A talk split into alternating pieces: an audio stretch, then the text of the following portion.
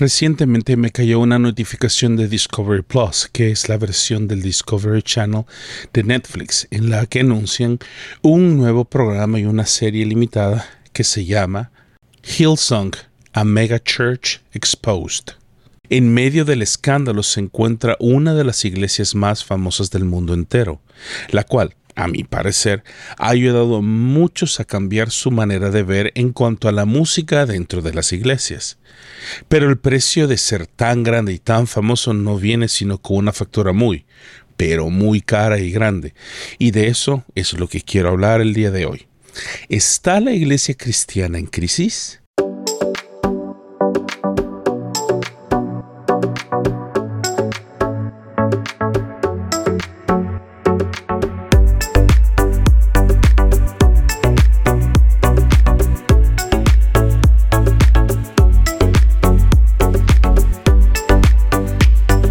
Isaac Newton dijo, todo lo que sube tiene que bajar, y establece en 1665 lo que se conoce hasta el día de hoy como la ley de la gravedad, que nació de la simple observación, es decir, la reflexión intencional de lo que está a nuestro alrededor, y concluimos una idea profunda pero simple en su manera de expresar o escrita. Las modas en la iglesia.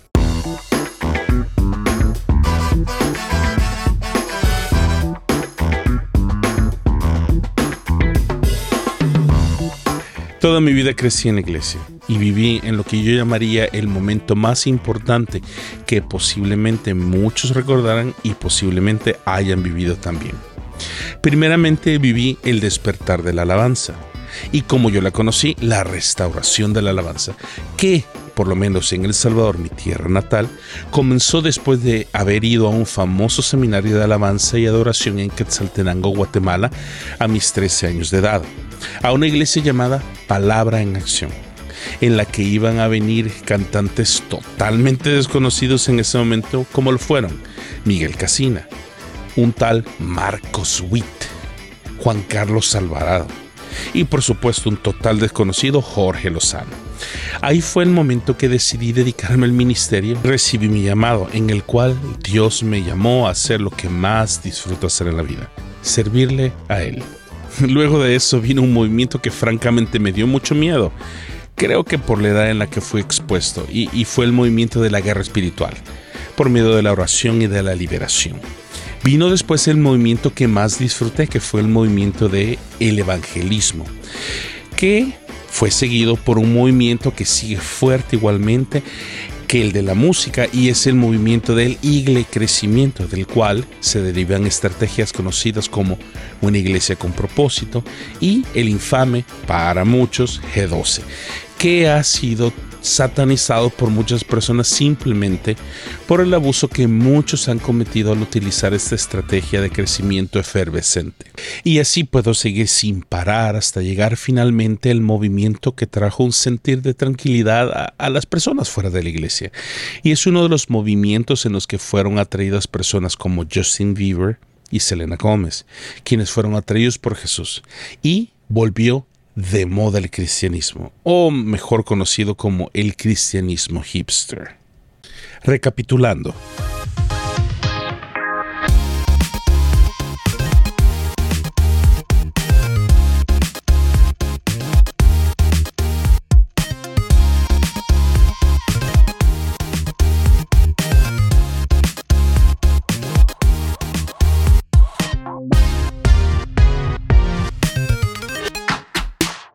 uno de los episodios que posteé no hace mucho, La decadencia de la religión, hablo de los errores que hemos cometido como iglesia que han ayudado a generar un sinsabor muy fuerte en la sociedad actual, ya que los estudios muestran que los cristianos evangélicos son considerados como nocivos para la sociedad y están catalogados al mismo nivel que los musulmanes y el islam, según estudios realizados recientemente en Canadá. Otra cosa que menciono es, si el nombre de su pastor o iglesia es más famoso que el nombre de Cristo, sálgase de esa iglesia hoy mismo. Porque el centro de la iglesia no es ninguna organización, ni mucho menos un hombre o una mujer. Por favor, tómese un tiempo para ver o escuchar el episodio completo La decadencia de la religión, Ya está disponible en YouTube o en nuestro podcast en cualquier plataforma que usted utilice para escucharnos. Y no se olvide de suscribirse y compartir con otros este mensaje, ya que le ayudará a entender mejor de lo que estamos hablando en esta ocasión.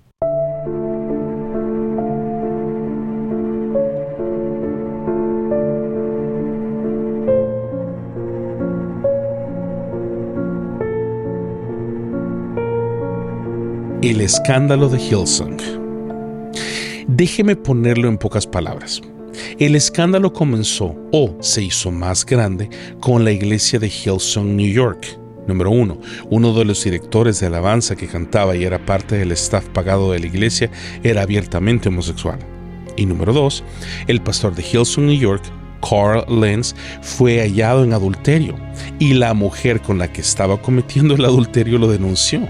El problema no es ser hallado en una falta, ya que ninguna falta ante Dios es más grande que otra, sino lo que la organización o administración hizo y cómo enfrentó las alegaciones de las que se le acusaba es decir, cómo manejaron la situación con las personas afectadas. Luego de eso se desencadenaron una serie de eventos que salieron a la luz como consecuencia de lo que sucedió en New York. El programa 60 Minutos de Australia reveló que varios miembros del staff de la iglesia de Hillsong, Australia, habían sido acusados de faltas sexuales serias y actos inmorales dentro de las instalaciones de las oficinas de la iglesia central en Australia a menores de edad y que tanto la iglesia como organización y las personas envueltas estaban bajo investigación. Puede ver en la descripción de este episodio el link de cada uno de los casos antes mencionados como el de Carl Lenz, al igual que el episodio completo de 60 Minutos Australia, junto con el ad de la nueva serie del programa de Discovery Plus llamado Hillsong, Mega Church Exposed, basado en los escándalos de Hillsong Australia en donde se habla acerca de todos estos eventos. Como nota, solo quisiera apuntar que mi intención no es acusar a nadie de nada porque tanto ellos como yo estamos expuestos a faltas de cualquier tipo cuando trabajamos en la iglesia del Señor. Mi intención, como verá pronto, es simplemente alumbrar nuestros corazones con lo que personalmente creo que es el mayor problema que las iglesias carismáticas protestantes cristianas evangélicas están haciendo para caer en este tipo de problemas, que es la exaltación del líder antes que la exaltación de Dios y ponemos a nuestros líderes en el lugar de Cristo y en el lugar que le corresponde únicamente a Dios. Por lo que este tipo de eventos y tragedias suceden, salen a la luz y seguirán ocurriendo lamentablemente. ¿Qué quiere Dios de su iglesia?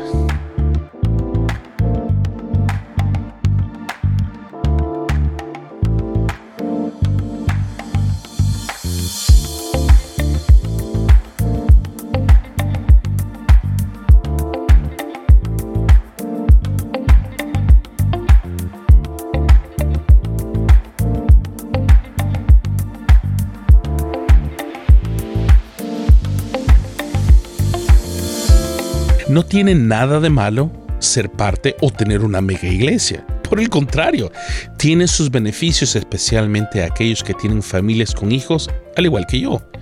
Pero a la vez, trae sus propios riesgos. Veamos primeramente qué hizo Jesús con referente a las masas luego de haber alimentado a los más de cinco mil. El apóstol Juan en Juan 6, 22 al 26 dice así en la traducción lenguaje actual y relata. Al día siguiente, la gente que estaba al otro lado del lago se enteró que los discípulos se habían ido en la única barca que había y de que Jesús no se había ido con ellos. Otras barcas llegaron de la ciudad de Tiberias y se detuvieron cerca del lugar donde el Señor Jesús había dado gracias por el pan que alimentó a la gente. Cuando la gente vio que ni Jesús ni sus discípulos venían en esas barcas, decidió ir a buscarlo. Entonces subieron a las barcas y cruzaron al lago en dirección a Capernaum. La gente encontró a Jesús al otro lado del lago y le preguntó, Maestro, ¿cuándo llegaste? Jesús respondió, Francamente ustedes me buscan porque comieron hasta quedar satisfechos y no por haber entendido los milagros que hice. Luego Jesús les regaña y les pide que se vayan. Los discípulos se quedaron confundidos. El versículo 60 del mismo capítulo dice después, al oír esto, muchos de sus discípulos dijeron, dura es esta palabra, ¿quién la puede oír? Para luego hablar con los doce discípulos. Desde entonces, muchos de sus discípulos volvieron atrás y ya no andaban con él. Dijo entonces Jesús a los doce, ¿queréis acaso oíros también vosotros? Le respondió Simón Pedro, Señor, ¿a quién iremos? Tú tienes palabras de vida eterna, y nosotros hemos creído y conocido que tú eres el Cristo, el Hijo del Dios viviente. A Jesús nunca le interesó tener masas de personas siguiéndolo, sino no hubiera actuado como lo hizo en esta ocasión de los evangelios, sino que por el contrario, la fe de muchos estaba puesta únicamente en lo que veían sus ojos. Solo póngase en su lugar. Si me enfermo, me sana. Si me muero, me resucita. Si me da hambre, me da de comer. ¡Wow! Entonces, ¿para qué trabajo? Mejor solo lo sigo y tengo una mejor vida de la que actualmente tengo. En su libro, La mentalidad de Saltamontes, el autor Earl Vaders dice un principio muy interesante. El 60% de los nuevos pastores van a pastorear iglesias pequeñas, es decir, iglesias entre 100 hasta 250 miembros. Y el 99% de los pastores en toda su carrera van a pastorear y se van a retirar de una iglesia pequeña.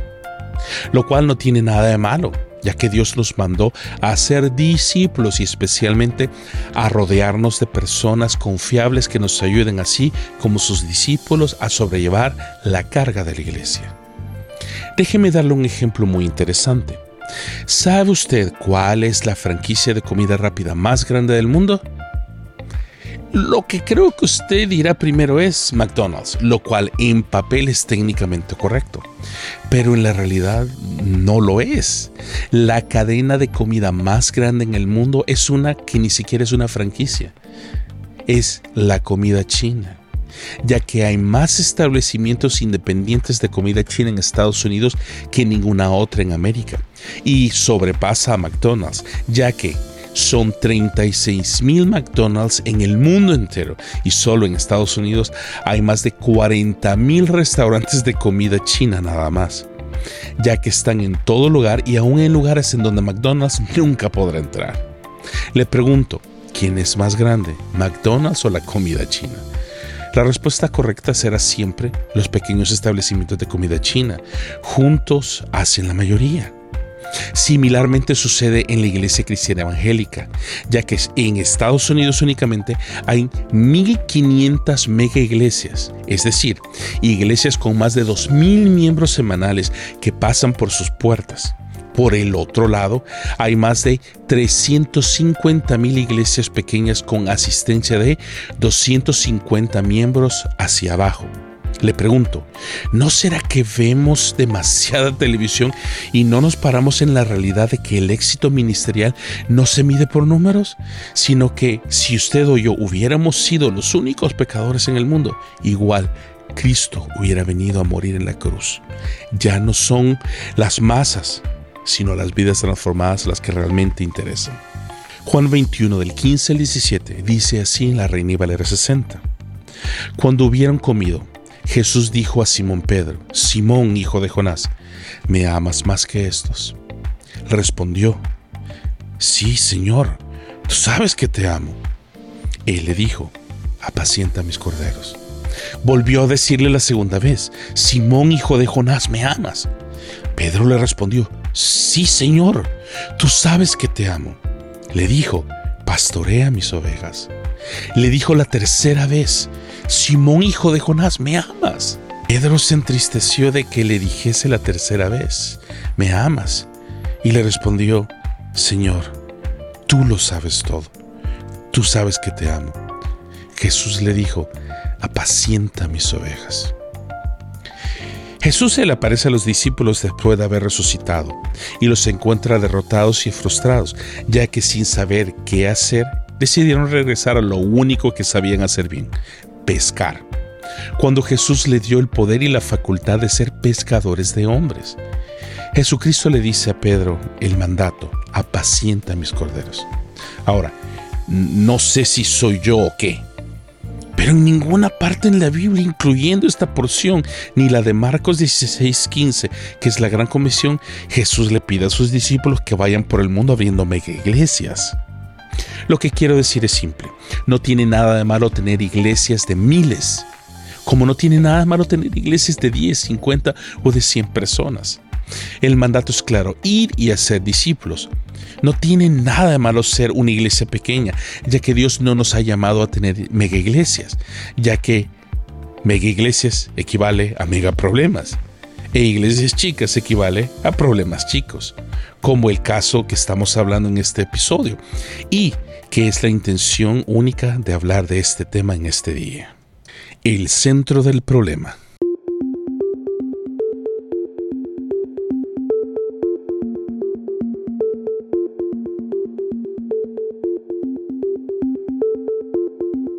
Proverbios 4:23 dice así en la Reina Valera 60, sobre toda cosa guardada, guarda tu corazón, porque de él mana la vida. Mateo 15:19 dice así en la Reina Valera 60, porque del corazón salen los malos pensamientos, los homicidios, los adulterios, las fornicaciones, los hurtos, los falsos testimonios y las blasfemias.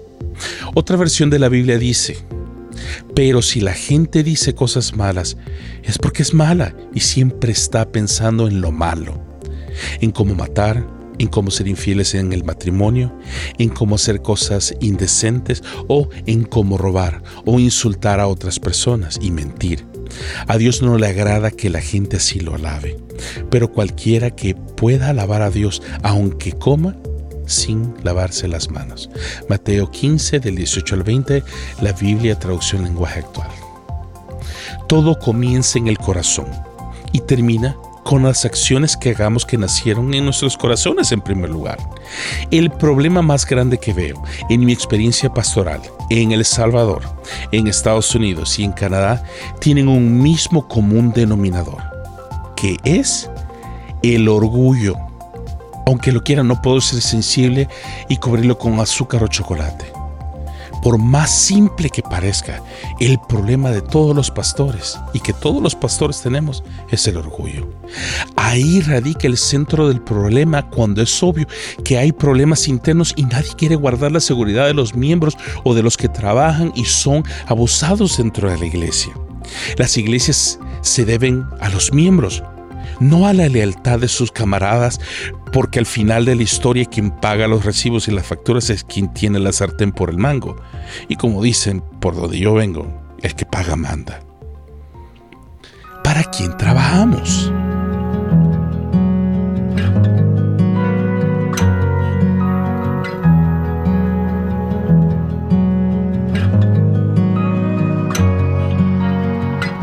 El problema más grande de no tener una educación teológica apropiada radica en el hecho de no conocer realmente lo que Dios es y lo que significa el privilegio y el honor de ser llamado su siervo. Conocer lo que Dios significa en la Biblia es la intención primordial de todo un estudio sistemático de la Biblia.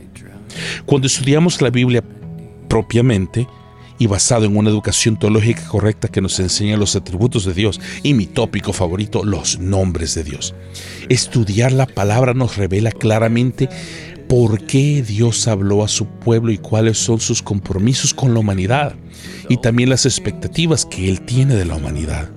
El problema de nosotros los pastores es que erramos en el blanco y buscamos únicamente alcanzar, entre comillas, la visión que comúnmente es nada más mi visión, refiriéndonos únicamente a lo que queremos alcanzar como pastores profesionalmente o ministerialmente.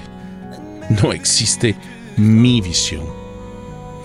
Por lo que la Biblia dice en Hechos 13 del 22 en adelante, lo leo en la Biblia de las Américas. Después de quitarlo, les levantó por un rey a David, del cual Dios también testificó y dijo, He hallado en David, hijo de Isaí, un hombre conforme a mi corazón, que hará toda mi voluntad. ¿Qué es toda mi voluntad? Bueno, David cuando fue corregido a pesar de su orgullo siguió y se sometió a la autoridad del profeta Natán cuando lo llamó en su falta, autoridad que Dios le dio a Natán. David aun cuando tenía todo listo para desarrollar su visión, entre comillas, de edificar el templo para Dios, Dios le dijo no, que el templo será construido en base a la visión de Dios, pero por su hijo Salomón, no por David. Un pastor que admiro y respeto muchísimo me dijo que en su propio testimonio se cansó del ministerio y se fundió porque había trabajado más para el sistema que para cumplir el llamado de Dios de alcanzar y hacer discípulos. De igual forma Moisés se sometió a Dios cuando le dijo que Josué entraría junto con Israel a la tierra prometida y no Moisés, por lo que no hizo lo que Dios le pidió hacer, hablar a la roca que era un símbolo de Dios, sino que Moisés golpeó la roca, lo que lo llevó a recibir el castigo de Dios. Pero Moisés doblegó su orgullo y le respondió así a Dios en Éxodo 35:15.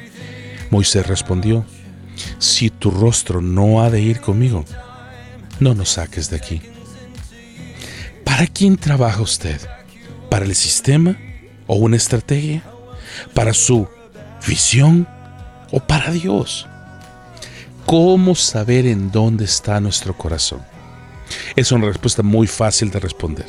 Y déjeme ayudarle. Hágase la siguiente pregunta. Si Dios le pide que renuncie a su iglesia hoy mismo, ¿usted lo haría?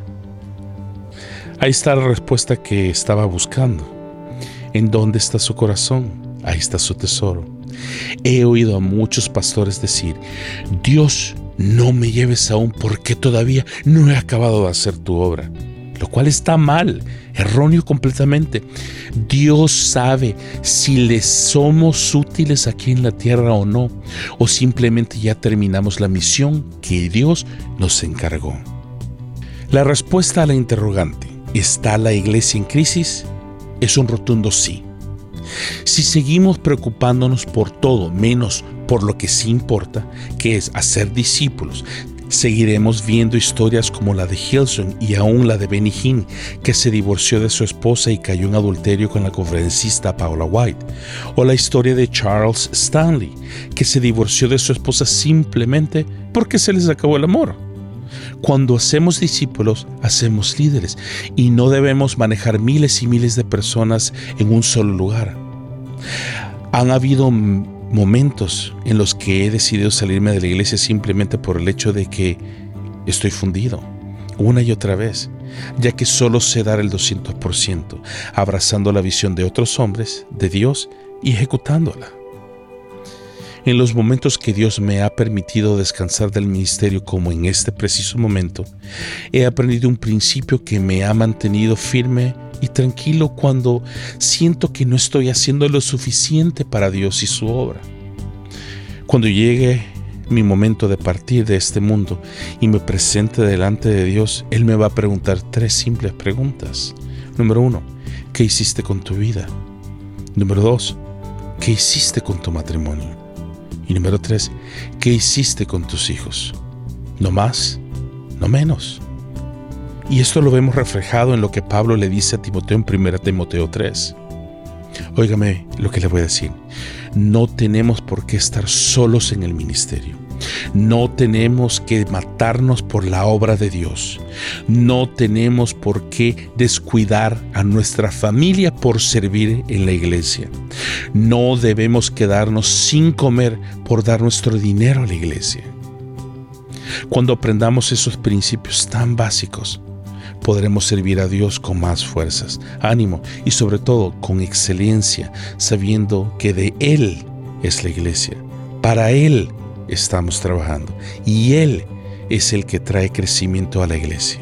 Nos vemos la próxima semana.